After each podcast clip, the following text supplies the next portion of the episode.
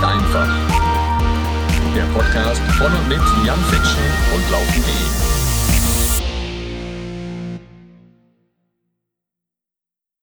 Hallo, liebe Freunde des Laufsports. Ihr habt's gehört, der neue Jingle ist wieder am Start. Deswegen muss ich eigentlich gar nicht mehr groß erzählen, was hier heute los ist. Ne? Ja, Laufen ist einfach der Podcast von und mit Jan Fitsch und Laufen.de. Ich habe es jetzt nochmal gesagt, ist egal. Ne? Unser Jingle, er macht mir ja richtig Spaß nach wie vor. Wenn ihr mehr dazu hören wollt, was es damit auf sich hat, dann hört euch unbedingt nochmal die letzte Folge an. Denn da erzähle ich auch so ein bisschen, warum die Stimme, die euch diesen Podcast jetzt ankündigt, nicht meine Stimme ist, sondern eine völlig andere. Na, aber darum soll es heute gar nicht gehen, um das Ganze. Denn heute habe ich für euch kein Solo-Talk. Ja, ich weiß, da steht ihr gar nicht so drauf. Und deswegen habe ich heute für euch zwei ganz großartige Gäste hier am Start. Ein ganz, ganz spannendes Thema, beziehungsweise eigentlich mindestens zwei ganz spannende Themen. Denn wir reden unter anderem über Neurotraining, Neuroathletik als eine ganz, ganz ja, witzige und ich glaube auch für euch sehr interessante Trainingsform. Ja, und unter anderem reden wir aber auch darüber, und da wird es mal so richtig krass, wie das ist, wenn man tatsächlich, ja, Leute, als Läufer klagen wir über kleine Verletzungen wie eine Knochenhautentzündung oder vielleicht ein bisschen Knieschmerzen. Heute reden wir mal drüber, wie das ist, wenn man richtig, richtig, richtig abstürzt, im wahrsten Sinne des Wortes, 800 Meter in die Tiefe ballert mit 1000 Überschlägen, mit gebrochenem Knie, mit abgeklemmter äh, Arterie im Bein, glaube ich, war es. Also so alles Matsche, was man sich vorstellen kann und wie es ist, sich danach wieder zurückzukämpfen. Ich glaube, heute, liebe Leute, werdet ihr wie immer natürlich gut unterhalten, aber ihr könnt vor allem auch einiges mitnehmen für euer Training und auch natürlich ganz besonders, was die Sache Motivation angeht. Ich begrüße ganz herzlich heute hier mit mir am Mikrofon Gela Allmann. Hallo Gela. Hi, servus. Und ja, als Spezialisten für das Neurotraining auch, ja, den Peter Grimm. Hi Peter. Hallo zusammen, freut mich. Ja, super. Also schön, dass ihr dabei seid. Finde ich richtig klasse. Ähm, spannende Kombi heute nochmal. Denn klar, ne, die Geschichte, die gerade auch bei dir, Gela, dahinter steht, das, das ist ja nun wirklich der Oberknaller. Ne? Du warst als Jugendliche U20, warst du unterwegs in die deutsche, vielleicht sogar internationale Spitze im Berglauf. Ne? Also das sind so diese Bescheuerten, die eben nicht so auf der Straße rumrennen, ne? wie das normale Menschen machen, weil da kann man schnell rennen und das tut nicht so sehr weh, ne? sondern das sind die Leute, die also sagen, okay, da ist der Berg und je höher und je steiler, desto besser, da renne ich jetzt hoch und das manchmal nicht nur mit Laufschuhen, sondern teilweise auch noch mit Skien ja, unter den Füßen das, das war dein Ding, ja? Da bist du richtig steil gegangen und hast gesagt, ja, finde ich, finde ich cool, ne? Ich komme aus den Bergen, also renne ich Berge hoch und runter. Ja, tatsächlich, äh, ich war Ü20, äh, tatsächlich mit 25 habe ich da erst so richtig angefangen. Ähm, da wo andere eigentlich schon wieder aufhören mit ihrer Wettkampfgeschichte, ähm, bin ich zum, zum Bergsport gekommen. Davor war ich schon auch immer gerne und viel laufen, habe schon meine Facharbeit im Abi übers Laufen geschrieben. Das hat mich immer wahnsinnig interessiert. Aber die Berge haben mich tatsächlich am, ähm, am meisten irgendwie gecatcht und fasziniert. Und ich bin dann bergauf gegangen und habe gemerkt, Mensch, ähm, ich, ich bin da schnell und gut und es macht mir jedes Mal noch schneller und bin dann so zum, zum Wettkampfsport gekommen. Das ist ja alles irgendwie eher Hobbyklasse. Also es ist jetzt ähm, irgendwie alles Hobbysport, aber es war definitiv Leistungssport, Leistungsniveau und man versucht dann natürlich alles, was geht, irgendwie rauszuholen und war da dann auch ähm, ähm, richtig, richtig gut vorn dabei, wie du es gesagt hast, vor allem wenn es lange und härtere Strecken waren, sowas wie Zugspitzlauf, also von ganz unten bis ganz oben auf unsere Zugspitze rauf. Da gab es einen Lauf, ähm, das waren so knapp 20 Kilometer, ich glaube 2400 Höhenmeter, also so Halbmarathon-Distanz knapp plus ein paar Höhenmeter. Das waren so meine, das waren so meine Dinger. Das bin ich damals in 2,48 oder so, glaube ich, gelaufen. Und da war ich, ähm, ja, vorne mit dabei. Da, dadurch hat es mir immer Spaß gemacht. Wenn man im Stockball steht, glaube ich, ist man motiviert. Das gleiche habe ich mir dann für den Winter einen Sport gesucht und das war dann im Winter der Skitouren-Rennsport, der mich vielleicht noch eine Ecke mehr angefixt hat, weil noch irgendwie mehr dazugehört. Also du, du hast diesen Aufstieg, du hast aber auch wirklich ähm, koordinativ richtig viel mit diesen Fellwechseln, mit Tragepassagen, mit am Grat entlang. Du musst einfach im Team bei den langen Rennen funktionieren. Du hast dann wieder die Abfahrten, du hast irgendwie dieses Naturspektakel, weil du wahnsinnig tolle ähm, Bergkulissen überquerst. Also für mich war das die geilste Combo überhaupt, ja. Und ich war da wirklich, ich wollte einfach am besten noch länger und noch, äh, noch, noch äh, einfach, es war, war total drin und ähm, höher, schneller, weiter, so, so nach dem Motto, ja. Ja. Also bei, beim Laufen kann ich mir das noch vorstellen. Ja, da hat man irgendwie wahrscheinlich einen abgesteckten Kurs und rennt dann die Berge hoch. Da komme ich noch irgendwie mit klar. Aber beim, auch. Ja, ah, okay, ja, es ist alles abgesteckt. Ja, und ja, es sind so aber... Fähnchen, genau, da gibt es mhm. grüne, gelbe, rote Fähnchen für normale Aufstiegs Stiegs, also Uphill-Passage, Passagen, wo du Ski am Rücken hast, Passagen, wo du, gibt auch Wechselzonen. Da musst du dann in dieser Wechselzone wieder umfällen und wieder runterfahren und ähm, nee, nee, ist genau das Gleiche letztendlich. Okay, krass. Und tatsächlich auch einfach auf Speed, ja? Also unten läuft die Stoppuhr auf die Plätze fertig los und dann genau. zack, aber Einzelstarts nehme ich an, ne? weil irgendwie 100 Mann nebeneinander da hoch nee, ist nee, ja wahrscheinlich ein bisschen schwierig. Eigentlich ist es meistens Massenstart. Doch, echt? Ach Gott, oh Gott, wie sieht das denn aus am Start? Fliegt da nicht ja, irgendwie die Hälfte erstmal irgendwie in Schnee? ein riesenbreites Feld, äh, so wie bei letztendlich, wenn sich so ein Marathon durch die Stadt schlängelt. So, eine, so ja. sieht es genauso aus. Also breite, breite breite Nummer. Oft unten hast du einfach eine breitere Piste, wo es losgeht und bis es die Wege dann vielleicht mal wirklich schmaler werden oder so trailig werden, ähm, hat sich das Feld ja schon langs, längst entzerrt. Es gibt aber ganz verschiedene Distanzen. Da gibt es wirklich nur Sprintdistanzen. Es gibt reine Vertikals, also reine Rennen, die oben am Gipfel enden, wie ich das, was ich äh, gerade vorher erzählt habe. Es gibt dann ähm, Individuals, die, die ähm, raufgehen und wieder eine Skiabfahrt runter und unten erst enden. Und es gibt diese langen Skitourenrennen im alpinen Gelände, die man tatsächlich mindestens zu zweit oder zu dritt im Team geht, teilweise auch sich anseilt ähm, und, und da gemeinsam lange, viele, viele Kilometer und tausend Höhenmeter überquert, manchmal auch über zwei, drei Tage. Krass. Oh Mann. Und, und wie ist das? Also jetzt muss ich nochmal nachhaken am Start. Also ich kenne das so von Crossläufen. Ja, das ist das bei uns. Ne, wenn, wenn du einen Crosslauf machst und gerade wenn es vielleicht eine Meisterschaft ist, eine größere, dann hast du eben auch so dieses riesen Massenstarterfeld. Und ähm, ich sag mal, beim normalen Volkslauf ist es manchmal auch schon eine ganz schöne Boxerei und Schlangenlinien laufen und so schon echt unangenehm. Bei einer Meisterschaft ist das echt ein Hauen und Stechen am Start, zumal man später ja auch wirklich schlecht überholen kann. Ist das beim Skitourengehen dann genauso? Also kriegst du da irgendwie mal schön die Skistöcker dann ab und wirst da auch nee, nicht umgepiekst oder was nee, macht ihr da so miteinander? Nee, nee, nee, also das, das läuft eigentlich immer ganz gut. Also die, die schnellsten sind ganz, sowieso ganz vorn und ähm, man ordnet sich da schon ungefähr da ein, wo, wo man hingehört und ähm, ja, da ist Start und dann wird erstmal losgesprintet quasi. Auch. Flacher, ja, ja, klar. Ja. Und dadurch ähm, entzerrt sich das wirklich wahnsinnig schnell. Die Schnellen, die, die sind vorne gleich weg und der Rest, die ordnen, die finden dann sehr schnell ihren Platz. Also der Vorteil ist tatsächlich, dass ja unten oft so eine Skipiste wahnsinnig breit ja. ist, also dass du wirklich noch viel breiter hast als nur eine Straße, auf der du irgendwie startest. Ja, und, und dann geht es aber tatsächlich auch so los, wenn du hier von der Skipiste redest. Also ich, ich kenne das, ich bin nun überhaupt kein Alpinskifahrer oder sowas. Also Langlauf vielleicht mal so ein bisschen, sieht wahrscheinlich auch lächerlich aus für jemanden, der es kann. Aber ich finde es großartig, macht mir Spaß. Das heißt, ihr steht quasi unten und dann geht das irgendwie so eine rote, schwarze Piste. Erstmal so, zack, da hoch. Oder wie, wie stelle ich mir das es vor? Es gibt Rennen, da kommt gleich mal unten ein richtig brutaler Hang. Genau, da ist gleich ja. mal, trennt sich gleich mal die Spreu vom Weizen. Also gibt's alles. Gibt's gibt's äh, Rennen, die gehen ja nur Pisten hoch. Es gibt Rennen, die gehen im, im Gelände. Es äh, ist, ist alles dabei. Es kann erstmal flach gehen. Es kann am Anfang auch erstmal mit Schienen in der Hand noch gelaufen werden äh, und, und dann später es angeschnallt werden. Also da ist, ist alles dabei. Ja, also für alle, die jetzt äh, Skitouren noch nicht so richtig kennen, ne, wie gesagt, ich bin da auch kein Spezialist, aber wir haben gerade von irgendwelchen Fällen und sowas geredet. Das ist also so, man hat so spezielle Skier, ne, da kommt dann so, das nennt sich Fell, ist aber mittlerweile wahrscheinlich auch irgend so Nylonzeug oder sowas, ne? Das ja, wird dann drunter, ne, wird dann da drunter geschnallt. Genau, ja. wird, wird dann runtergeschnallt, damit man eben nicht runterrutscht, ne? Das heißt, damit klebt quasi.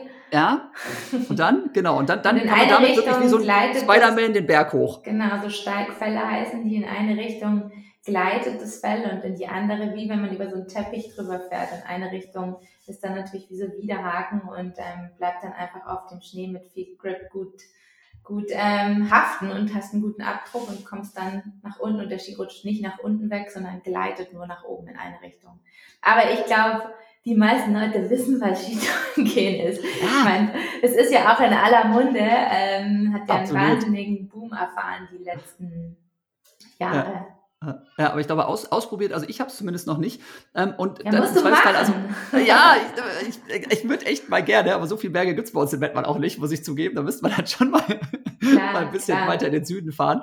Äh, und ich weiß nicht, Skitouren gehen im Sauerland oder Ah, eher auch so mittelmäßig wahrscheinlich. Also Schneeschuhwandern ist da wahrscheinlich noch eher angebracht. Naja, auf jeden Fall, wenn du oben bist, werden dann diese, diese Skier, diese, diese Fälle dann runtergerissen, abgeschnallt und dann kannst du richtig Schub geben. Dann ballerst du den, den Berg genau, runter. Genau, dann hast du einfach normales Skifahren, ähm, machst die, die Schuhe auf vom, vom Aufstiegsmodus in einen Abfahrtsmodus, sodass die festgeschnallt sind. Beim, beim Raufgehen sind die ja so hinten die Ferse ähm, also offen quasi wie beim Langlaufen, kann man sich vorstellen.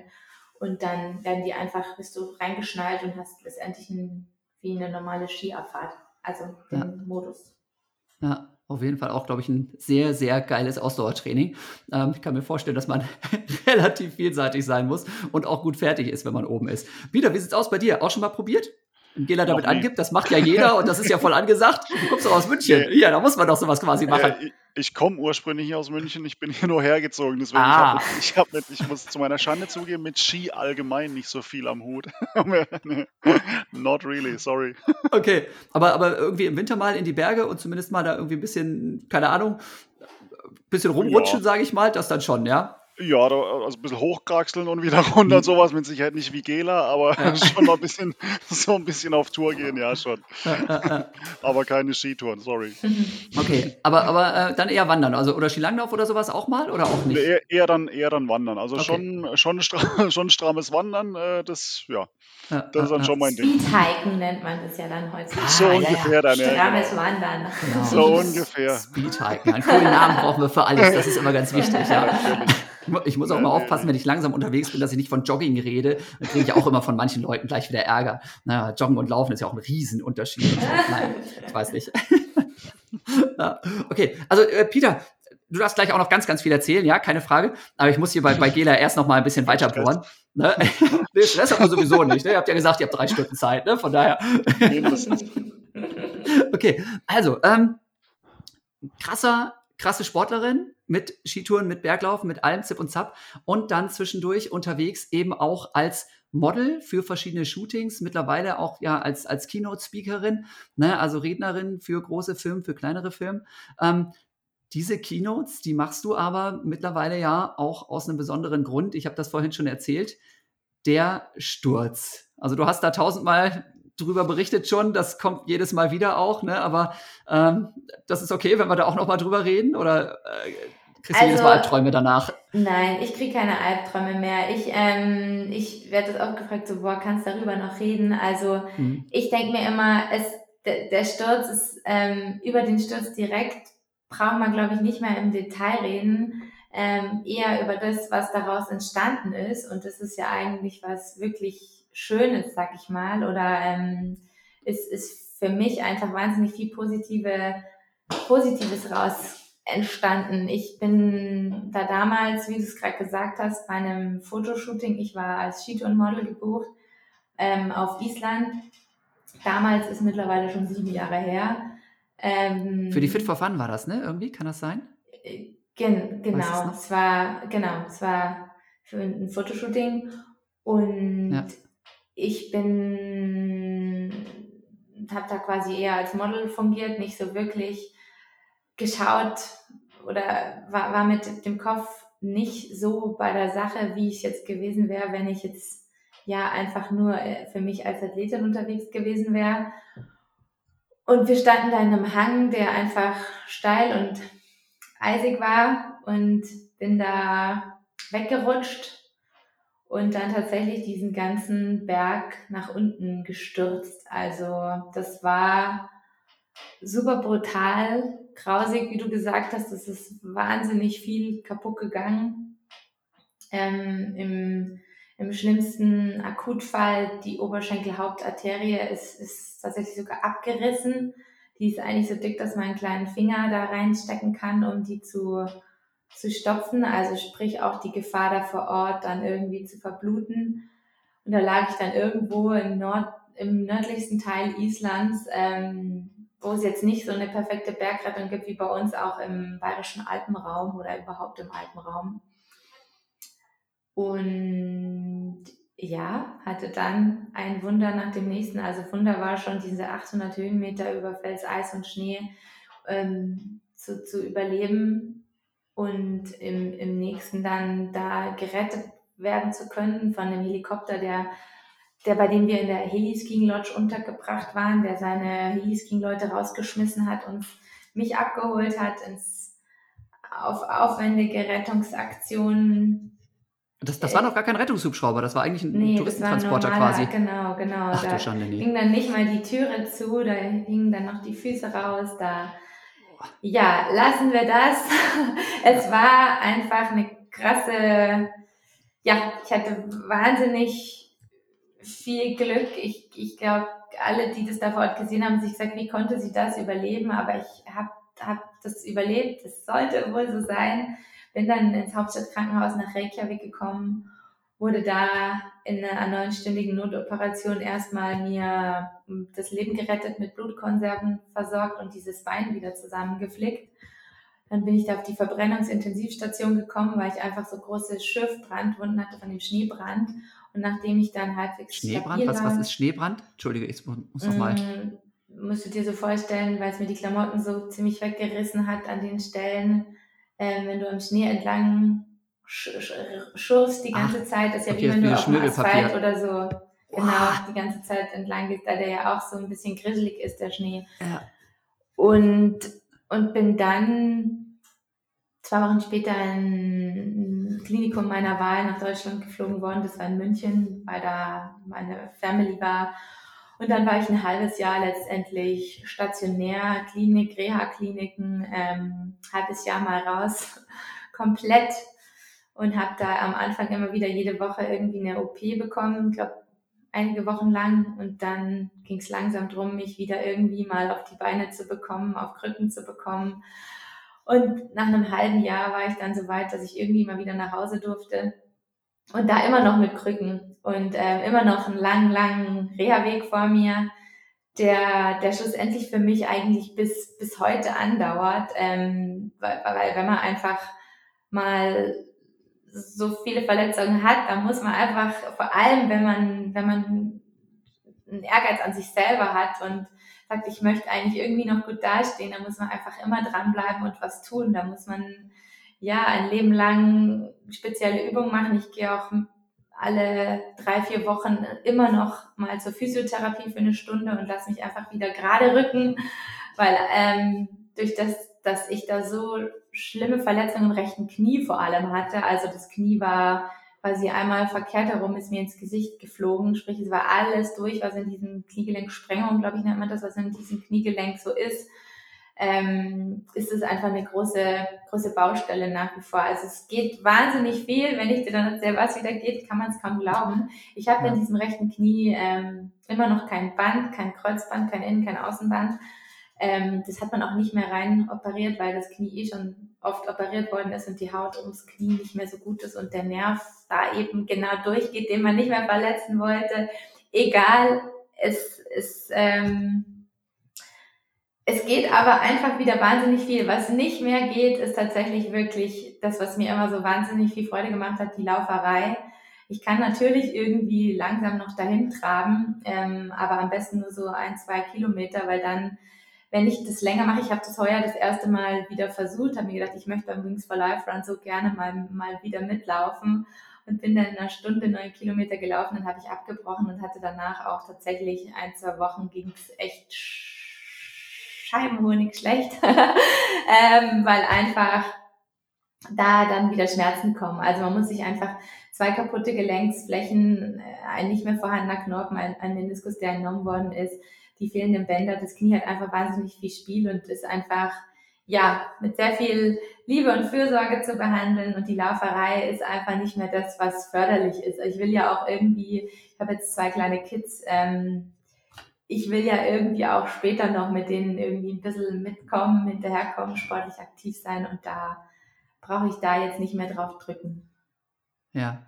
Ähm, aber andere Sachen gehen noch, ja? Also ja, bergauf gehen zum Beispiel. Und genau, und Radfahren, ja, richtig genau, alles. hast du gesagt. Also Radfahren ist natürlich super. Das ist einfach, da ja. schmiert letztendlich ja das Knie. Das ist ja axialer Sport, äh, wo, ja. du, wo du eigentlich nicht umknickst, wo du nicht irgendwie ausgleichst. So wie, da hast du eigentlich kein Problem.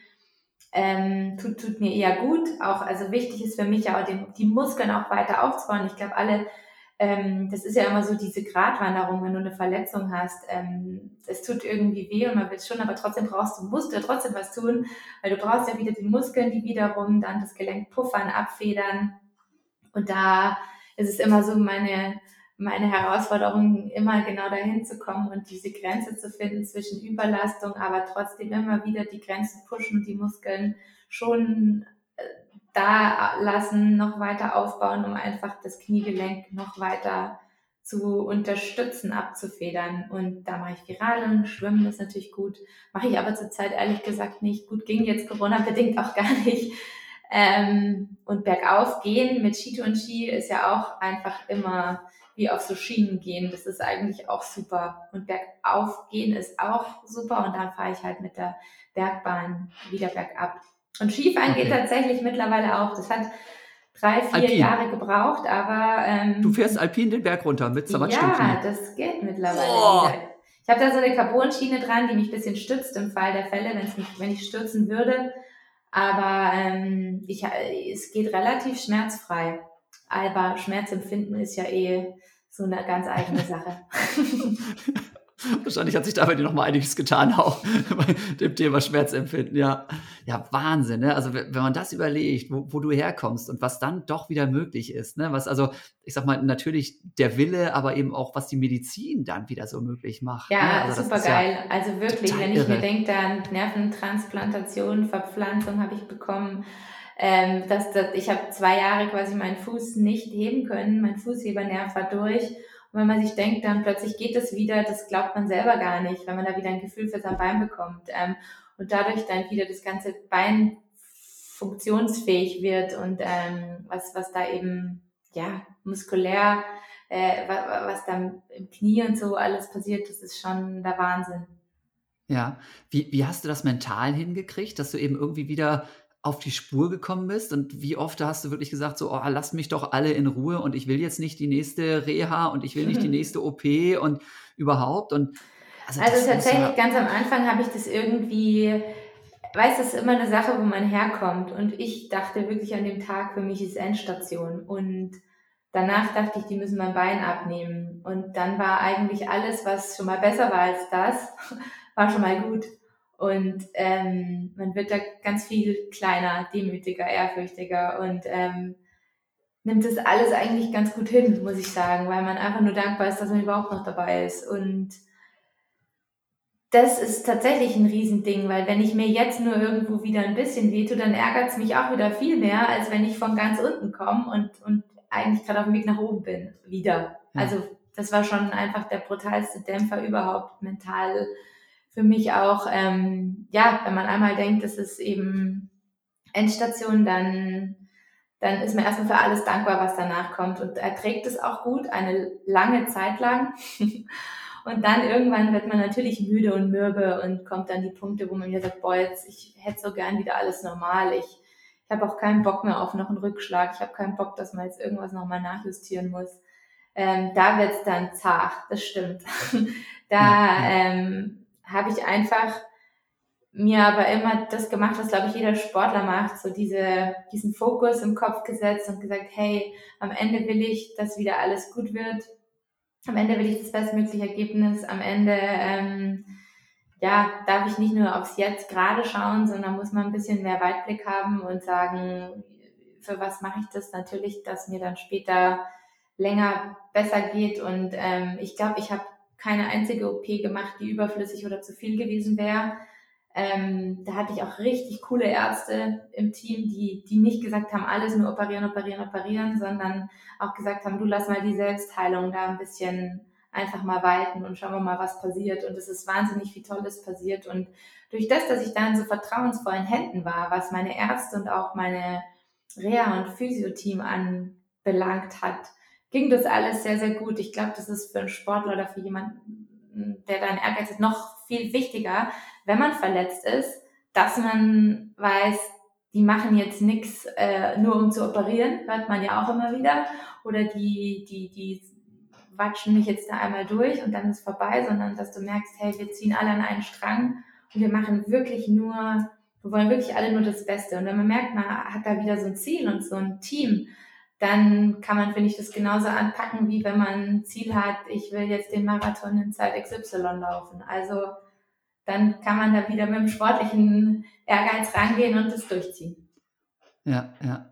Krasse Geschichte. Und das, das ist so, dass dieser Ehrgeiz, immer wieder auch irgendwie dran zu bleiben und weiter zu optimieren, der lässt auch nicht nach, offensichtlich. Ne? Denn du hast ja gerade schon erzählt, du gehst regelmäßig immer noch zur Physio, du machst deine Übung und unter anderem, du probierst auch immer wieder noch neue Sachen aus. Ja? Ähm, seit einem halben Jahr, habt ihr vorhin erzählt, jetzt eben auch mit, mit Neurotraining, mit Neuroathletik. Ja, und da bist du irgendwie dann beim, beim Peter gelandet. Wie kam das und, und was treibt dir da überhaupt? Das muss, also du darfst mal kurz erzählen, wie du beim Peter gelandet bist und Peter darf dann mal ein bisschen erzählen, bitte, was der Neurotraining eigentlich ist. Ich habe mich schlau gelesen und ich hoffe, ich habe so die groben Züge kapiert, aber schön, dass wir einen Spezialisten dabei haben. ja, super gut, Peter. Jetzt darfst du endlich auch mal zu Wort kommen. aber okay, hör zu, wie bin ich beim Peter gelandet? Ähm, ich habe schon immer ähm, Arzt Vitality hat mich auch immer ein bisschen schon unterstützt mit diversen anderen ähm, Trainingsprodukten und wir haben zusammen ein paar Videos umgesetzt. Und da sind wir dann irgendwie auf das Thema Neurotraining und auf die Peter gekommen. Also die haben mich eigentlich mit Peter connected, was total cool ist. Und mich da hingestupst sozusagen auf das Thema. So, Mensch, Gila, hast du schon gehört? Und ich hatte das natürlich schon gehört, aber ich ähm, hatte das noch nicht ausprobiert und ähm, fand es dann spannend und habe dann gleich gesagt, ja, das würde mich voll interessieren, das wäre was. Ähm, connected uns gerne und dann haben die uns connected und der Peter ist bei uns zu Hause aufgeschlagen Und er macht sogar Hausbesuche hier für seine Athleten. Oh, sensationell. Peter, ja, äh, also Mettmann ja, bei Düsseldorf. Das ja? war ja noch so diese Corona-Zeit, also da, wo, wo alles noch nicht so easy war. Da noch schön brav mit Maske. Einer durfte ja. kommen. Da war ist er mal bei uns ähm, ja aufgeschlagen. Mein Mann, der Andi, ist auch so ein auch ein Sportler, ein Mountainbiker, auch verletzt. Und da waren wir äh, bei zwei Patienten, sag ich mal, wo wo er ansetzen konnte mit, mit Neurotraining und hat uns dann da eben mal die ersten Übungen gezeigt und es war super spannend. Jetzt gib, gib, übergebe ich erstmal, bevor dann rauskommt, was wir gemacht haben und so weiter. Sehr gut. Ja, hi zusammen. Ja, ähm, du Jan, ich komme gern vorbei. Also wenn du die Anfahrt zahlst und ein Hotel noch und alles dran, kein Thema. Also. Ah, du kannst ganz beim Wohnmobil bei uns übernachten, das ist gar kein Problem. okay. lässt, sich, lässt sich alles einrichten. Ja, ja. so. Ähm, gut, ich erzähle vielleicht mal ein bisschen was äh, über, über das Neuroathletiktraining, ne, wie es ja vor einigen Jahren schon getauft wurde, sozusagen. Ähm, genau, also ist ja relativ simpel eigentlich. Unser Hirn steuert unseren Körper, dürfte eigentlich jedem bewusst sein. Also, oder ich hoffe es. Manchmal das, weiß das, ich nicht genau, wer da was ja, steuert, ja, aber ich hoffe, es ist das ja, ja in den also, meisten also Fällen. Ja. Die, die, Leute, die noch dann, ähm, ja, lassen wir das. Ähm, genau. So, unser Hirn steuert unseren Körper, also auch, auch Bewegung. Ne? Es kommt ein Signal von oben nach unten, Muskulatur aktivieren, entspannen, etc. pp. Relativ ich muss simpel. ganz kurz schauen, mein Computer ist sofort leer. Ich muss schnell schauen, dass ich den anstecke, dass ich nicht weg bin. Ich sehe es gerade, 5% Akku. Ich bin gleich da. Ich hoffe, du findest das Ladegerät. Right. So, ne, das ist ja, das ist ja das, was, äh, was ja, so gut wie jeder weiß, ja, Hirn gibt ein Signal, Muskulatur aktivieren, entspannen etc. pp. Nur die spannende Frage ist, wie macht das unser Gehirn? Ne? Auf welcher Grundlage macht das unser Gehirn? Und da setzen wir jetzt sozusagen an. Ne? Unser Gehirn hat sehr viele Informationsquellen. Ja, da kommt Information zum Gehirn. Ähm, und unser Gehirn versucht, die zu verarbeiten, zu integrieren und bastelt daraus quasi ein Resultat. Ja, und das Resultat ist letzten Endes muskuläre Aktivierung. Und es ist äh, dann relativ simpel erklärt, je besser der Input, desto besser der Output. Also ist quasi gar nicht so schwer. Also so, zumindest die Grundlagen dazu kapieren. Ich wollte gerade sagen, also, the theoretisch nichts gut, ja. The das um? theoretisch, theoretisch, ein, theoretisch einfach, in der Praxis natürlich ähm, musst du viel basteln sozusagen. Ne? Also wir schauen uns alles Mögliche an Informationsquellen an. Wir schauen uns die Augen an, wir schauen uns den Gleichgewichtssinn ans Gleichgewichtsorgan, wir schauen uns Sensorik an, fühle ich überall äh, jeden Stimulus etc. etc. Und, und, und. Also es gibt sehr viele Dinge, äh, die, man da, die man da testen kann, rausfinden kann und wo man Defizite beheben kann. Ja, und äh, also wie, wie sieht das dann in der Praxis aus, sag ich mal? Also hast du einen Test für uns, wo wir sagen, ey, pass mal auf, äh, stell dich mal auf ein Bein, mach die Augen zu und sing äh, alle meine Entchen oder sowas und jetzt gucken wir mal, ob du das alles gleichzeitig hinkriegst oder Genau so, nein, Spaß.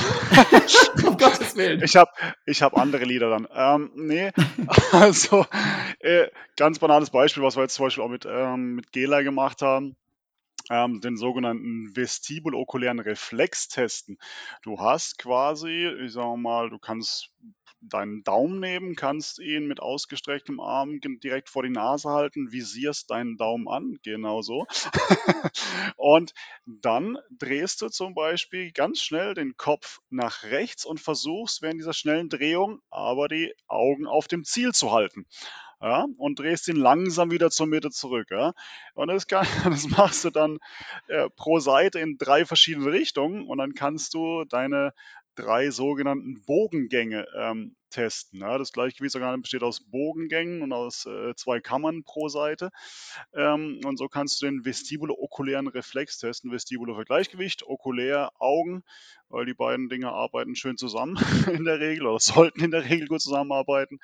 Ähm, genau, und du hast so ein bisschen Rückschluss ähm, äh, darauf, was in deinem Gleichgewichtsorgan so vor sich geht. So.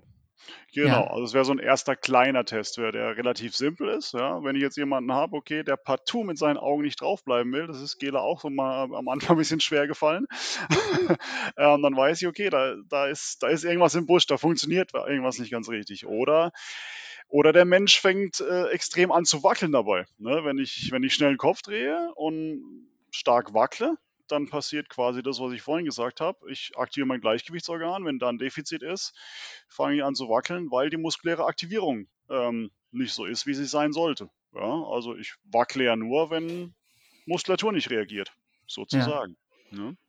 Und, und dann fängst du an, tatsächlich da mit speziellen Übungen das Ganze zu optimieren und zu sagen, Ganz so, hey, genau. pass mal auf, mein lieber Körper, da kannst du jetzt mal noch mal ein bisschen deine Signaltransporte quasi ja, verbessern. Ganz genau, ganz genau. Natürlich äh, kann man einfach nur mit der Übung selbst mit dem, was wir getestet haben, auch als, als Übung dann quasi nehmen. Ist oftmals nur nicht ausreichend, weil wir, ich, na, wie, kann, wie kann man es nennen, einen Signalverstärker brauchen wir oftmals. Ne, das kann dann zum Beispiel so aussehen, dass wenn ich den Kopf äh, schnell nach rechts drehe, dass ich äh, rechts auf die Zähne beiße. Zum Beispiel. Ja. Klingt blöd, sieht manchmal ein bisschen doof aus, aber es gibt, es gibt, es gibt Sachen, die sehen dabei noch viel blöder aus, ähm, kann man sagen. Aber das wäre zum Beispiel so ein Signalverstärker. Rechts auf die Zähne beißen, Kopf rechts drehen. Ah, abgefahren. Und ähm, mit was für äh, ja, Patienten, Athleten äh, oder auch Nicht-Athleten, mit wem machst du das alles, solche Geschichten? Also kommen da lauter so Verrückte an wie die Gela mit so einer Geschichte, die jetzt irgendwie, sag ich mal, äh, ja, wa- wahrscheinlich schon irgendwie einiges an Defiziten aufgebaut haben? Oder ähm, ist das irgendwie so wie, wie der Andi, ähm, dass man auch einfach sagt, ja, da ist halt ein Mountainbiker, der hat es halt übertrieben und den müssen wir jetzt mal wieder in die richtige Spur bringen? Oder hast du auch irgendwie ein paar Omis und Opis, die irgendwie in der Badewanne ausgerutscht sind, wo man sagt, so, jetzt müsst ihr mal hier aufpassen? Alle möglichen Leute, wirklich alle möglichen. Ähm, na gut, der Andi, ja, äh, ja ist, auch, ist, auch kein, Kind- ist auch kein Kind von Traurigkeit, sage ich mal. Ja, Der kommt auch schon, schon auch, schon, auch schon ein paar Geschichten, ja, ja. Also da konnten wir auch einiges machen. Nee, also tatsächlich wirklich, also jeder, der ein Hirn hat, ne, also so, so gut wie alle quasi. Jeder, der ein Hirn hat, ist da herzlich willkommen. Ne, also egal, ob es die Omi ist, die 80 ist, egal, ob es ähm, zum Beispiel auch MS-Patienten, ja, denen man da äh, wirklich gut weiterhelfen kann. Ähm, oder einfach die, ich sag mal, in Anführungsstrichen Normalos, die jetzt noch keinen großen Rucksack äh, mitbringen und einfach nur ein bisschen Leistung verbessern wollen oder sich noch besser fühlen wollen, etc. etc. Querbeet, ja. Du, du, du hast eine eigene Praxis dann in München oder wie machst du das? Fährst du wahrscheinlich nicht zu jedem nach Hause oder wie funktioniert sowas bei dir? Also eigene Praxis nicht. Ähm, mhm. Ich mache dann äh, wirklich tatsächlich viel Hausbesuche. Ähm, Ach, gut, wenn, wenn, es wieder geht, klar, kann man sich auch im Fitnessstudio treffen oder mit Sportlern auf deren Sportanlage. Ja. Ähm, ich habe dann, äh, hab dann auch Möglichkeiten, hier andere Räumlichkeiten ähm, zu nutzen, die aber ja, gehören, gehören nicht mir. Ja, ja, ja. Das heißt, man, man googelt am besten einfach mal Peter Grimm und dann landet man auf deiner Webseite und da kriegt man eben die entsprechenden Infos und kann dich quasi mal anschreiben oder wie auch immer und mal sagen, ey, Ganz wie genau. sieht's aus? Ganz ja. genau, Neu Neuroathletiktraining München. Genau. genau. Und das funktioniert über Rezept oder wie macht man sowas? Oder nee, zahlt man das, als, muss man privat zahlen dann? Das ist Personal Training. Hm? Das okay, Personal genau. Training. Also ich bin kein Physio oder ja. Osteopath oder ähnliches. Ich bin ja, einfach nur ein popliger Sportwissenschaftler. Ja. ich, ich habe mal überlegt, ob ich das mache mit Sportwissenschaften, aber ich habe gesagt, nee, das ist zu viel Sport, das kann ich nicht. Ich kann nur im Kreis rumlaufen. Oder so popelig finde ich das nicht. Okay, krass. Ähm, äh, als Privatpatient, ich bin privat versichert, würde ich da irgendwie mir sowas verschreiben lassen können oder wie wird sowas anerkannt? Nee, also tatsächlich eigentlich ganz nicht. Normal ich muss, Training. Also ganz normal Personal Training. Also mhm. ich muss dazu okay. sagen, ähm, ich bin teilweise auch noch angestellt. Ich bin teilweise selbstständig, teilweise angestellt. Ähm, in unserem Therapiezentrum ähm, kann man da tatsächlich als Privatpatient dann bisschen was tun, ja. ja. Okay, ja, alles klar. Okay, und, und äh, bei, bei Gela und Andi war das dann eben so, ja, du, du bist dann aufgeschlagen, dann kanntest du wahrscheinlich schon so ein bisschen die Hintergrundgeschichte, was da los genau. ist bei genau. den beiden. Und dann habt ihr die genau. durchgecheckt und dann habt ihr gemeinsam erstmal irgendwie auch ein, ein Trainingsprogramm erarbeitet, das die beiden natürlich hervorragend dann umgesetzt haben, nehme ich an, ja? Genau, also wie gesagt, es geht halt erstmal viel darum zu testen. Ja, ich meine, äh, bei Gela war dann erstmal Thema sehr viel Sensorik. Ja, das ist, äh, wie vorhin angesprochen wurde, da war ja so viel, so viel kaputt und natürlich auch sehr viele Hautverletzungen. Jede Operation bedeutet quasi eine Hautverletzung sozusagen, ja, die man äh, per se schon rehabilitieren sollte, therapieren sollte. Ähm, das ist natürlich ähm, ja, je mehr, je mehr dazukommt, da wird es nicht leichter äh, natürlich, das alles wieder zu äh, rehabilitieren, da ein bisschen ähm, ein Gefühl richtig wieder reinzubringen. Ähm, klar, und wir dann sind wir natürlich sofort äh, vor dem Hintergrund mit diesem wahnsinnigen Sturz. Äh, das kann man sich ja vorstellen, das ist ja immer auch ein riesiges Schleudertrauma. Und naja, beim Schleudertrauma denkt man sofort ans Gleichgewichtsorgan. Da haben wir uns eigentlich direkt daran gemacht und haben auch wirklich dann einiges gefunden, ähm, was natürlich immer noch, immer noch im Argen liegt. Ja. wenn man es, wie gesagt, wenn das, der, wenn das Defizit äh, relativ groß ist und es wurde nicht ganz gezielt therapiert, ähm, dann wird es in der Regel, wenn überhaupt, nur ein bisschen besser. Ja. Oftmals eher schlechter. Ja, ja. Ihr habt dann, ihr habt dann also angefangen, habt zusammen gearbeitet. Wie konkret spürst du das, Gela, dass sich da was tut? Also wenn du jetzt die Berge hochkapselst, hast du das Gefühl, dass du, dass du schneller reagierst auf irgendwelche Herausforderungen? Wenn jetzt irgendwie, keine Ahnung, das Geröll unter dir wegrutscht oder also so stelle ich mir das jetzt als Laie irgendwie vor, ne, wenn ich da irgendwie durch die, durch die Berge rase oder beim, beim Mountainbiken, dass ich irgendwie das Gefühl habe, ich kann die Kurven besser einschätzen, weil einfach das Signal schneller da ankommt, wo es hingehört. Kann man das so festmachen oder fühlst du dich glaub, einfach das, nur sicherer? Das sind definitiv die, die Ergebnisse, die dann da rauskommen. Ähm, ich kann jetzt nicht sagen, ob ich das jetzt wirklich so fühle, das müsste man wahrscheinlich messen, um das auf ja. dem Niveau dann tatsächlich noch ähm, zu, zu, se zu sehen. Aber definitiv gibt es einem so ein bisschen mehr Sicherheit, weil man ja weiß, ähm, hey, da arbeite ich jetzt gerade dran, dass mein Körper und meine Nervenbahnen schneller miteinander kooperieren und agieren und sich austauschen. Und das ist ja dann das Geniale dran, dass man da tatsächlich nochmal was rauskitzeln kann. Aber ich glaube, das sind natürlich, wenn minimale Bruchteile, die ich jetzt selber tatsächlich nicht sagen kann, ich, ich kann das jetzt direkt eins zu eins messen. Aber ich, also ich für mich finde es eh so interessant, dass ich mich wirklich jetzt ja, auch wenn mein Unfall schon so lange her ist, immer wieder mir denke, Mensch, jetzt geht's wieder ein bisschen besser und jetzt hat wieder ein kleiner, kleiner Teil dazu beigetragen, dass ich da wieder,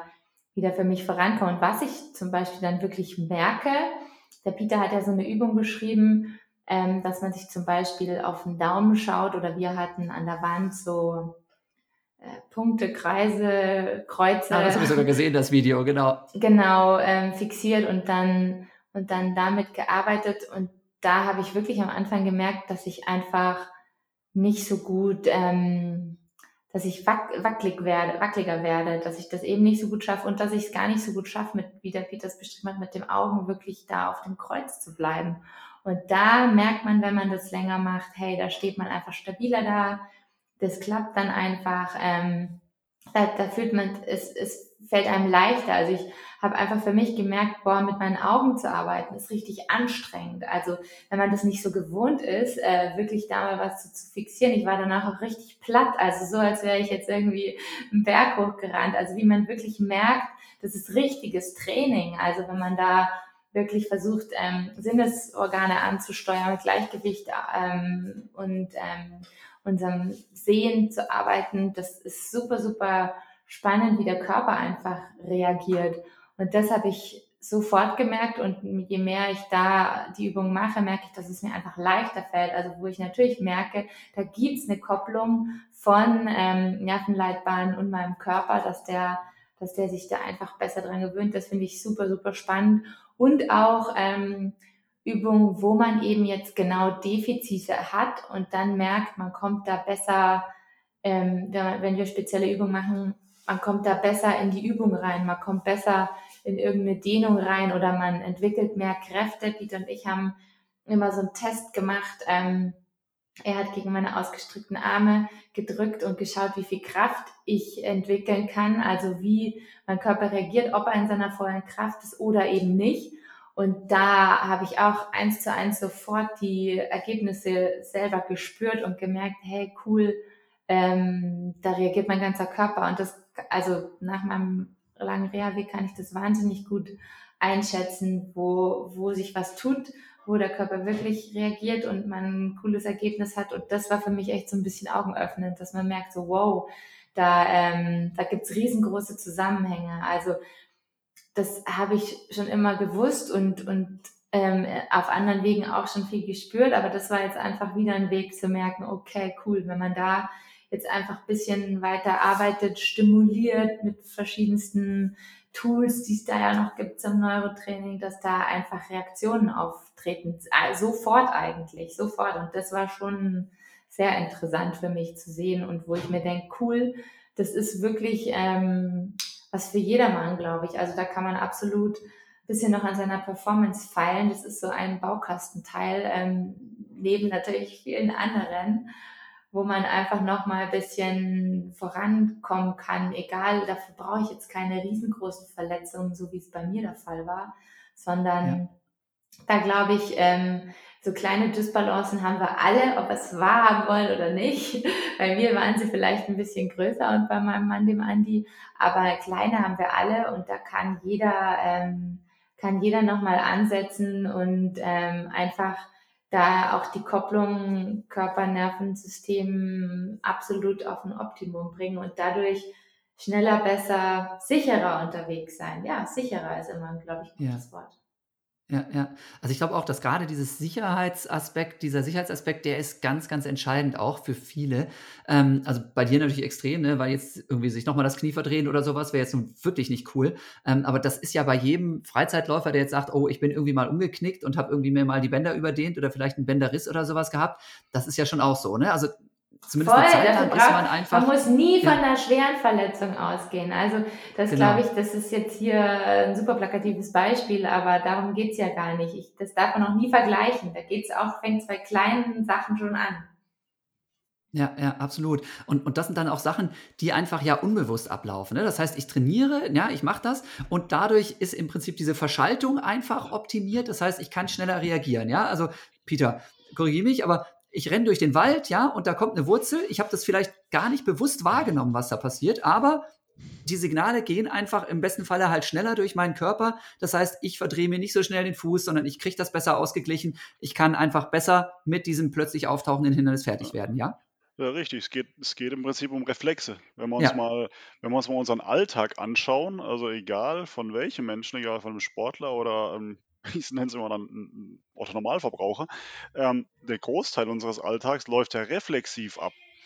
Jetzt mal, mal ganz banal, bei jeder Aktion, die du machst, selbst wenn du jetzt ein, selbst wenn du dem Boden aufhebst oder, ähm, keine Ahnung, irgendwas aus einem Regal rausholst, ein Regal wieder reinsteckst, das, was du jetzt, sagen wir mal, mit deinen Händen machst, um es äh, zu vereinfachen, das machst du alles bewusst. Ne? Du greifst das Ding und dann hebst du es auf und legst es wieder irgendwo hin.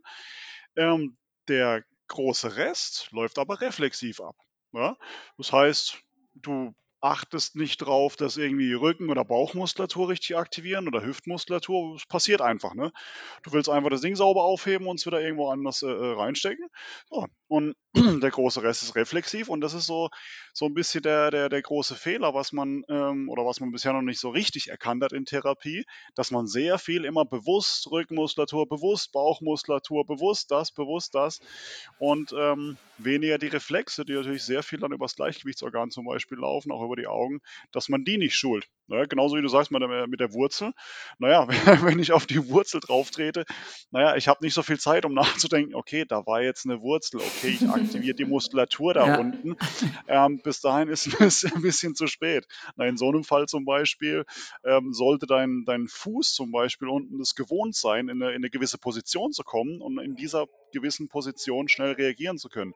Das ist dann sowas, was, was wir unter Sensomotorik verstehen sozusagen, ne? nicht einfach nur auf ein Wackelkissen drauf, weil ähm, naja, da, äh, auf einem Wackelkissen kommt jetzt dein Fuß nicht in so eine Position, wie wenn du äh, über, eine, über eine Wurzel oder auf eine Wurzel drauf trittst. Ne? Da, da braucht es ein bisschen andere Positionen. Also da gibt es auch spezielle Gelenksmobi-Übungen, dass sich dein Fuß an diese Position gewöhnt, dass Rezeptoren angeregt werden und dass er darauf dann auch wieder schneller reagieren kann zum Beispiel.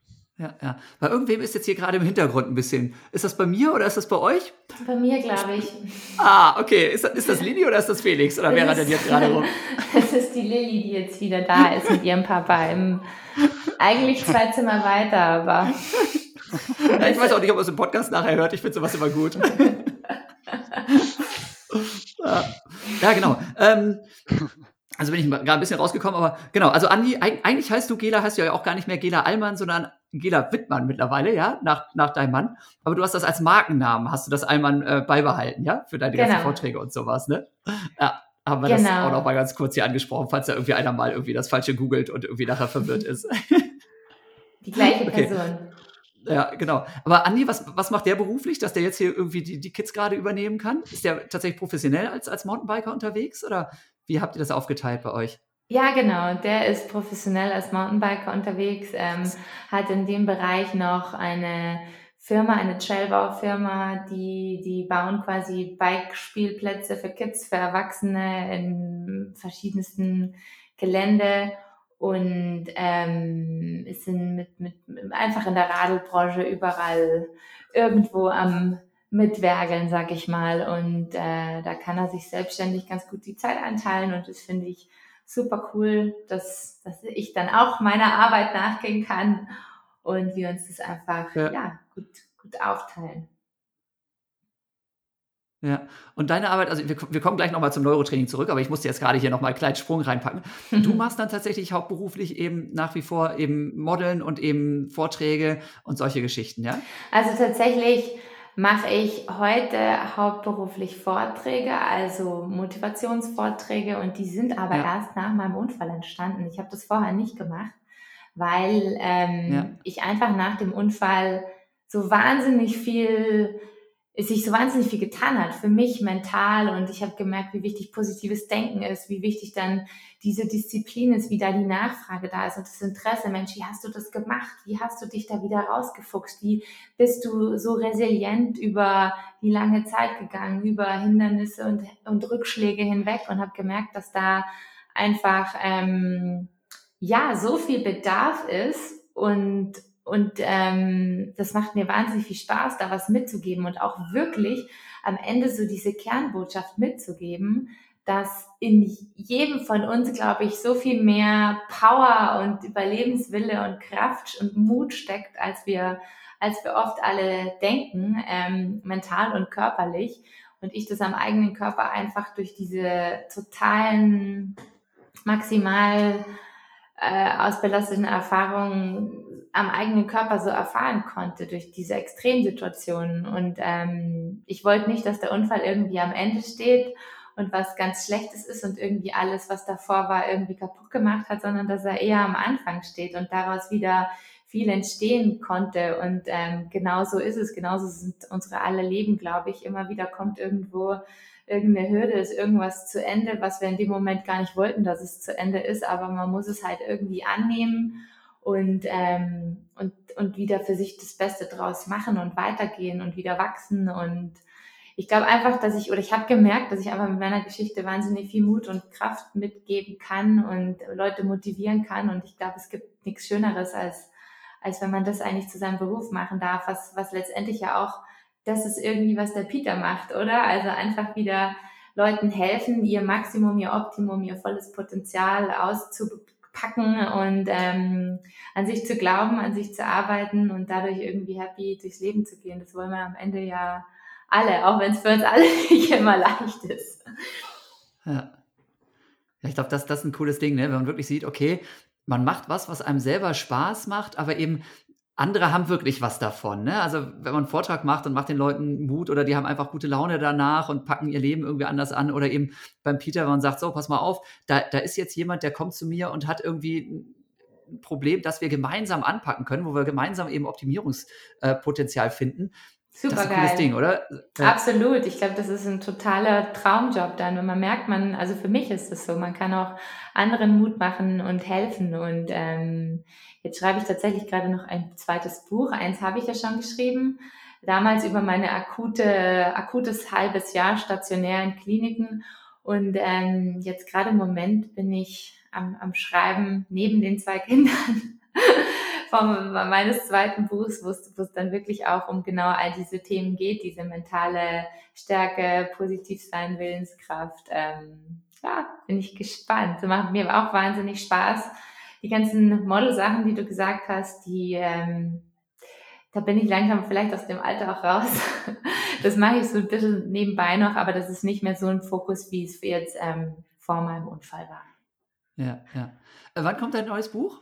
Hast erst im Frühjahr. Erst im Frühjahr. Ah, im Frühjahr, okay. Müssen wir das noch ein dauert ja alles immer. Nee, nee, nee. Dauert ja, ja alles immer wahnsinnig ähm, lange, bis es dann wirklich mal, bis man dann das in der Hand hält. Aber vielleicht umso schöner, wenn man so ein, ja, diesen ganzen Prozess mitmacht und, und Sachen nicht sofort funktionieren. Ich glaube, das ist im Leben immer so. Wenn man ein bisschen länger braucht, um wirklich das Ergebnis in der Hand zu haben, ist es dann umso, umso schöner.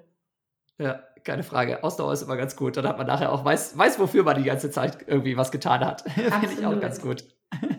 ja. Peter, wie ist das, wie ist das bei dir? Gela hat auch erzählt, sie, sie ist ja ständig quasi auch auf der Suche, nochmal irgendwie neue Sachen auszuprobieren, Optimierungspotenzial zu suchen. Ähm, jetzt, wie gesagt, arbeitest du ja in so einem Bereich, wo sich, würde ich mal behaupten, so aus meiner Laienerfahrung her auch irgendwie immer wieder was verändert. Da kommen neue Trainingstools, da kommen auch irgendwie neue Einsichten und sowas. Ähm, ist das so, dass du sagst, hey ja, ich, ich muss auch ständig irgendwie die Augen offen halten und gucke immer mal wieder, kann ich damit arbeiten, kann ich damit arbeiten, kann ich damit arbeiten? Natürlich, also das ist, äh, ist halt so, dass Forschung nicht stehen bleibt, ne? Wir machen, wir machen es ja nicht aus dem hohlen Bauch raus, sondern es hat alles einen Hintergrund, ne? Also meine, in meinen ganzen Fortbildungen, die ich, äh, die ich in dem Zusammenhang gemacht habe, ähm, da ist, äh, ich, so, ich sag mal, der Dozent beziehungsweise der Begründer dieses äh, ganzen Irrsinns äh, ähm, ist da selbst immer auf der Suche nach den allerneuesten ähm, wissenschaftlichen Erkenntnissen und trägt die natürlich gleich alle an uns weiter. Klar sind wir äh, selbst auch in der Lage, nach, nach neuen Dingen zu suchen.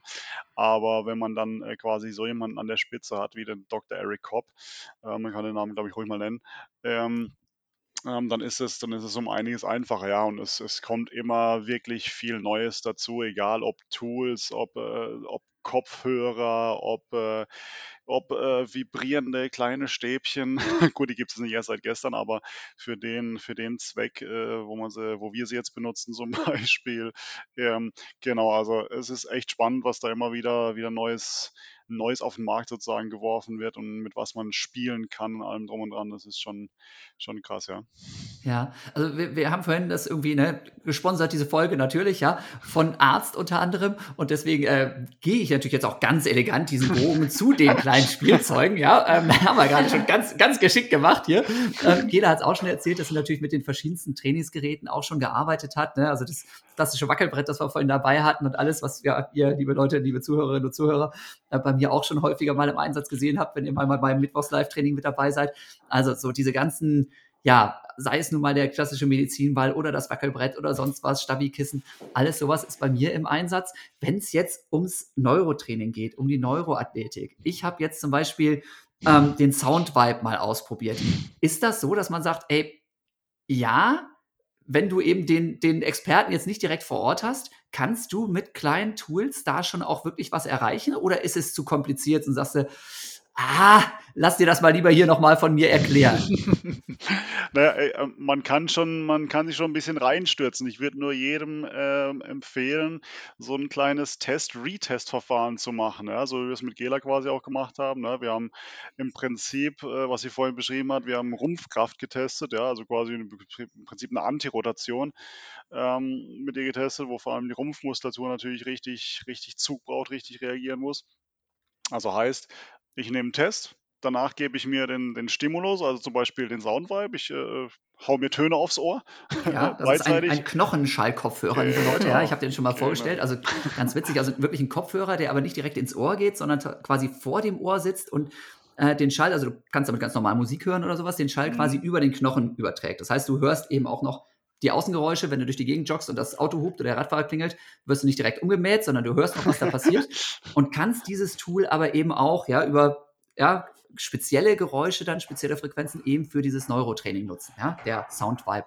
Ja, also genau. genau, das setzt du dann ein und dann kannst, kannst du dein Gleichgewicht sogar mit dem schönen Ding äh, aktivieren. Und wie gesagt, dann machst du einen Test vorher. Du könntest jetzt zum Beispiel auch, was man aus, was man aus der Klinik kennt, einen Romback-Test. Heißt, du stellst dich mit Füßen eng hin, machst die Augen zu, guckst, wie, äh, wie stabil stehst du, so über 20 Sekunden ungefähr. Dann ähm, haust du dir den Ton aufs Ohr, rechts, links oder breitseitig, äh, alles mal nacheinander ausprobieren. Und nachdem du das vielleicht so eine halbe Minute gemacht hast, vielleicht noch äh, passenderweise gehen als zusätzlichen Stimulus noch mehr dazu, stellst dich danach wieder hin und guckst, äh, ob du danach die 20 bis 30 Sekunden stabiler stehst. Dann war es ein super Stimulus. Wenn du natürlich instabiler wirst, dann kannst du in die Tonne treten erstmal. Ähm, wenn sich nichts getan hat, okay, dann ist es ein Stimulus, ja, den kannst du verarbeiten, aber der bringt dich jetzt nicht großartig weiter, sozusagen. Ja, also dieses Test-Retest-Verfahren wäre schon ganz gut, dass man nicht völlig ins Blau hinein äh, agiert. Ja. Ja. Was, was passiert denn da konkret? Also ich habe jetzt einen, diesen Knochenschallkopfhörer drauf und jetzt sagst du, da kommen jetzt irgendwie Töne. So, was, was macht mein Gehirn denn damit? es kriegt ein Signal. So. Ja, das war nicht schlecht. äh, das ist, weiß man auch wieder, weiß man auch wieder aus der Forschung. Ähm, wie gesagt, in der Forschung agiert man jetzt nicht über solche banalen Kopfhörer, sondern hat andere Tools, aber man weiß dann, dass über ne, äh, Schall, über die, die, die Knochenleitung oder aber auch ganz normale Klicks, also Air Conducted, also einfach, wenn man zum Beispiel schnipst, ja, zack, auf einer Seite, dass man das Gleichgewichtsorgan aktivieren kann. Das ist vielleicht gar nicht, gar nicht so äh, schlecht zu wissen, dass im Prinzip der Hörnerv und der Gleichgewichtsnerv ein und derselbe sind. Deswegen kannst du durch Hören im Prinzip auch das Gleichgewichtsorgan aktivieren und so funktioniert das Ganze eigentlich. Also heißt, dein Gehirn kriegt ein Signal über den Gleichgewichtsnerv und sagt, alles klar, ähm, äh, da, da tut sich was, beziehungsweise wie wenn du dich jetzt schnell nach rechts drehst, kriegt dein Gehirn auch ein Signal, da tut sich was, ich muss auf der Seite Muskulatur aktivieren, damit ich quasi nicht umkippe. Also, Wir haben es ausprobiert, es war echt cool, es hat funktioniert. Ja. Das war genau das, was ich, was ich vorher beschrieben habe, was echt cool war, was man dann am eigenen Körper gleich merkt, so wow, krass, okay, es passiert ja. was. Also es war echt spannend. Ja. Also genau, wirklich also vorher checken, dann 30 Minuten beschallen lassen und dann nochmal checken und sagen, hä, was geht denn hier ab? Zauberei? Vielleicht nicht 30 Minuten, vielleicht erstmal 30 Sekunden. Das, ey, stimmt, genau, da, da, da war der. Ich, ich ich, hatte, ich hatte schon Leute, die mich, die, mich, die mich da auch falsch verstanden haben und dann hatten sie das Ding wirklich 30 Minuten auf dem Ohr und danach waren sie, und danach waren sie Matsch. Es, gibt, es, gibt immer, es gibt immer eine maximale Dosis, ja, die, also 30 Minuten würde ich nicht anfangen. Okay. Ich würde jetzt auch nicht, ich würde auch nicht 30 Minuten lang den Kopf schnell nach rechts drehen. Oh Gott, nee. Nicht wirklich.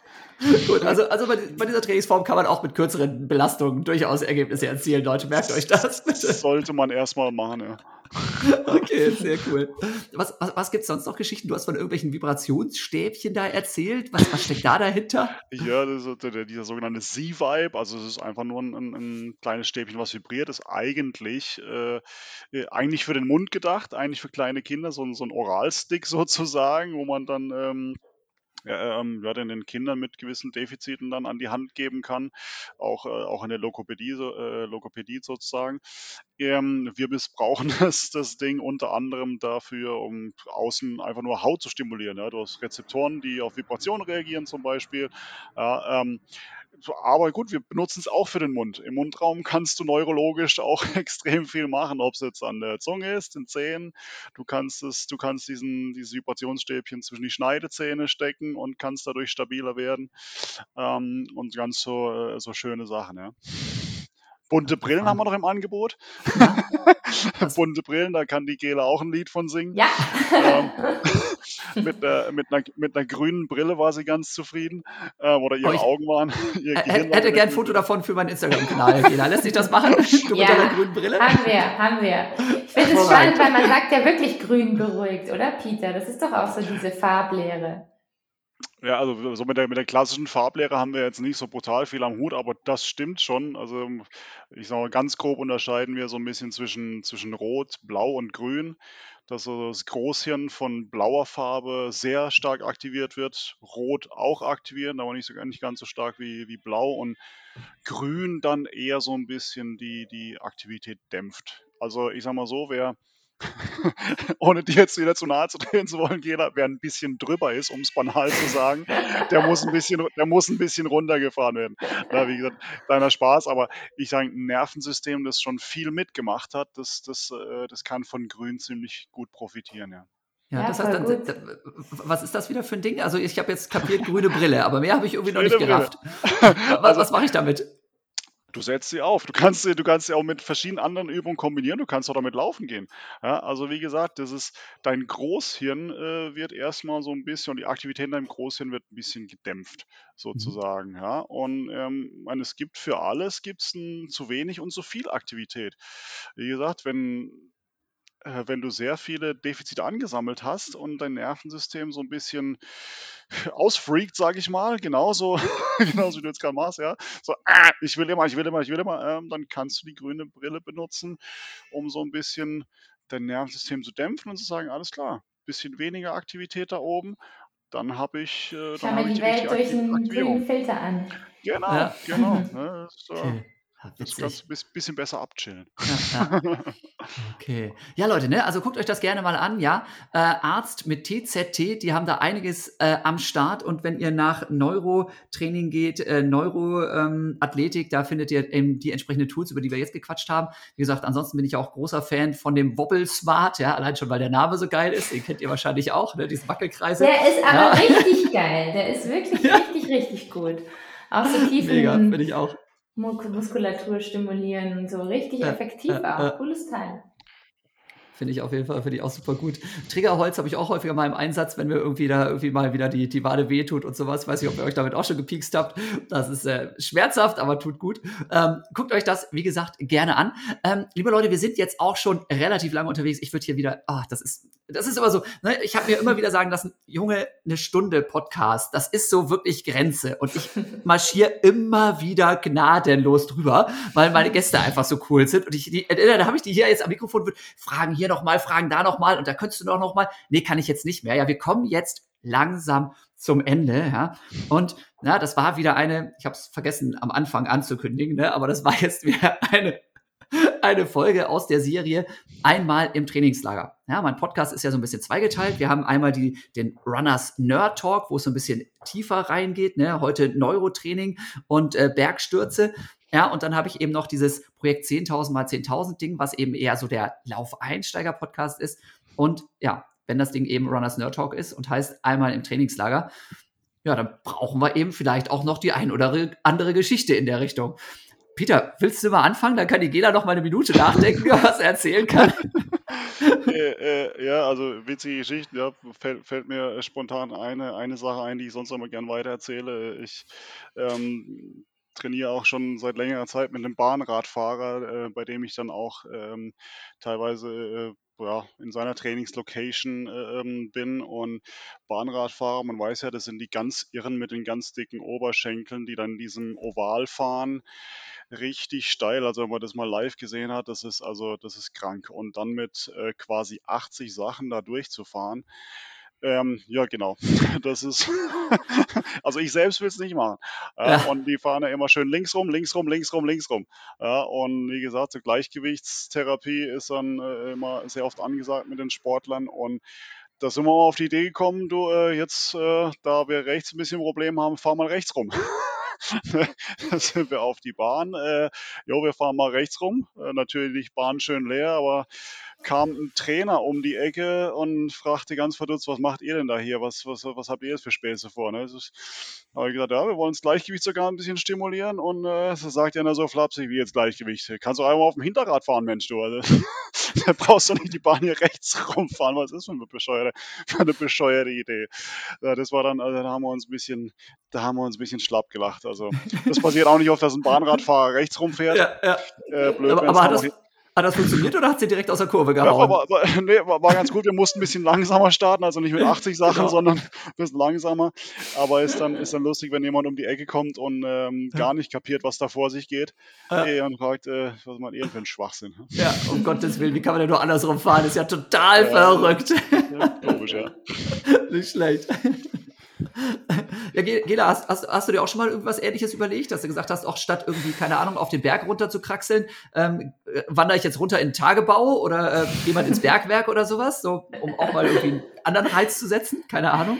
Nee, nee, also Radfahren ist tatsächlich auch, ähm, ist tatsächlich auch was, was, was ich jetzt immer wieder versuche und mir total Spaß macht und ich mich da wirklich aber auch beim Bergabfahren nicht besonders gut anstelle, weil ich bin einfach eine Bergaufziege und beim Downhill, da mein Mann, der Andi, der vom Biken kommt, der sagt immer, Wahnsinn, hey, du brauchst echt nochmal wieder einen Technikkurs. Also das ist definitiv nicht so meins. Da glaube ich, ist mein kleiner, unser dreijähriger Sohn jetzt schon schon bald besser dabei als, als ich selber, der hier ist hier quasi jeden Tag im Trainingslager und sagt jetzt schon, er will mal ein richtig cooler Biker werden. Also das ist schon, und dafür trainiert er ja schon jeden Tag zu Hause mit seinem kleinen ähm, Laufrad, das nennt er sein Trickbike, weil mit dem kann er coolere Sachen machen und ein bisschen rumputzen und fährt natürlich auch schon jetzt schon fast ein Jahr mit Pedalen. Also der ist schon richtig gut am Weg und wird mich wahrscheinlich am Bike bald überholen. Auf jeden Fall beim, beim Downhill. Ich bleibe dann beim Uphill. Das ist eher so meins. ja, habt ihr eine gute Kombination. Hat jeder seine Stärke, das ergänzt Eben. sich wunderbar. Hervorragend. Ja, okay. Liebe Leute, dann, liebe Peter, lieber Peter, liebe Gela, herzlichen, herzlichen Dank, dass ihr dabei wart. Heute hier Laufen ist einfach, Podcast von und mit Jan Fitschen. Habt ihr noch für unsere Zuhörerinnen, für unsere Zuhörer noch irgendwie einen, keine Ahnung, eine, eine Weisheit, nochmal einen coolen Tipp? Ich meine, da, da war jetzt schon wieder, also wir haben so viel, glaube ich, coole Infos hier rausgehauen, wo irgendwie jeder was mitnehmen kann. Aber habt ihr noch was, wo ihr sagt, ey, das ist wirklich sowas, wo ich jetzt nochmal mit ein oder zwei Sätzen sagen würde, achtet mal auf Folgendes, das macht euch das Leben besser? Peter, willst du zuerst? Also ich habe immer äh, einen ganz einfachen Spruch, äh, bewegt euch umfassend in alle möglichen Richtungen, ähm, springt, dreht euch, versucht euch möglichst, wenn es schmerzfrei geht, wie die kleinen Kinder zu bewegen.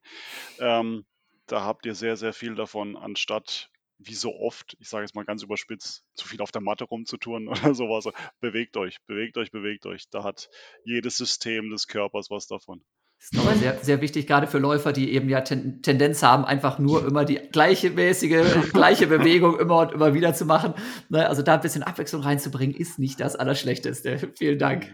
Voll gut. Ja. Und, und ich, ich kann gerne noch dazu sagen, und wenn es dann mal nicht so glatt läuft oder wenn mal irgendwo was zwickt oder ist oder dann akzeptiert es kurz, geht in die Geduld und sucht immer alle Kraft irgendwo da in euch drin, weil ich glaube einfach, dass in uns echt, in jedem Einzelnen von uns noch viel mehr steckt, als wir immer alle glauben. Sehr cool. Amen. Ja, kann man, kann man genau. wirklich so sagen. wenn, wenn, wenn, jemand weiß, wie viel Wahrheit da dahinter steckt, dann auf jeden Fall die Gela, liebe Leute. okay. Ja, dann, wie gesagt, nochmal herzlichen Dank. Herzlichen Dank natürlich auch euch, liebe Leute, die ihr da gerade jetzt uns zugehört habt hier.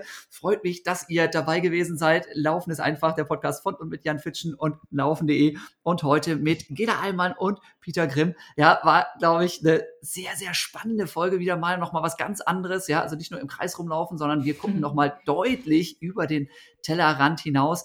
Ich freue mich oder wir freuen uns, glaube ich, ja, wenn ihr diesen Podcast eben auch weiterempfehlt, wenn ihr vielleicht das ein oder andere Foto mal bei Instagram postet oder sonst wo, Facebook, ja, wenn ihr uns da verlinkt. Peter ist, glaube ich, nicht bei Instagram, habe ich gesehen. Ja, ich habe dreimal ge geschaut, aber. Doch, doch. Bist du? Oh, ich habe dich ja. gefunden. Unter was läufst du denn hier? Neurotraining Solutions. Ah, yeah. Ich habe immer noch Peter gesucht, habe ich nichts gefunden. Also, Neurotraining Solutions könnt ihr gerne dann auch nochmal verlinken. Und Gela Alma, die findet ihr sehr schnell, werdet ihr merken. Hat eine große Follower-Schar. Also, auch da guckt gerne mal vorbei. Wie gesagt, wenn euch der Podcast gefallen hat, natürlich besonders gerne. Und ähm, ja, dann wünschen wir euch jetzt gemeinsam gute Trainingskilometer oder gutes Autofahren oder was auch immer ihr gerade so macht. Ne? Und bis bald wieder. Tschüss. Bis bald. Tschüss. Danke, ihr beiden. Jawohl, euch auch. Danke.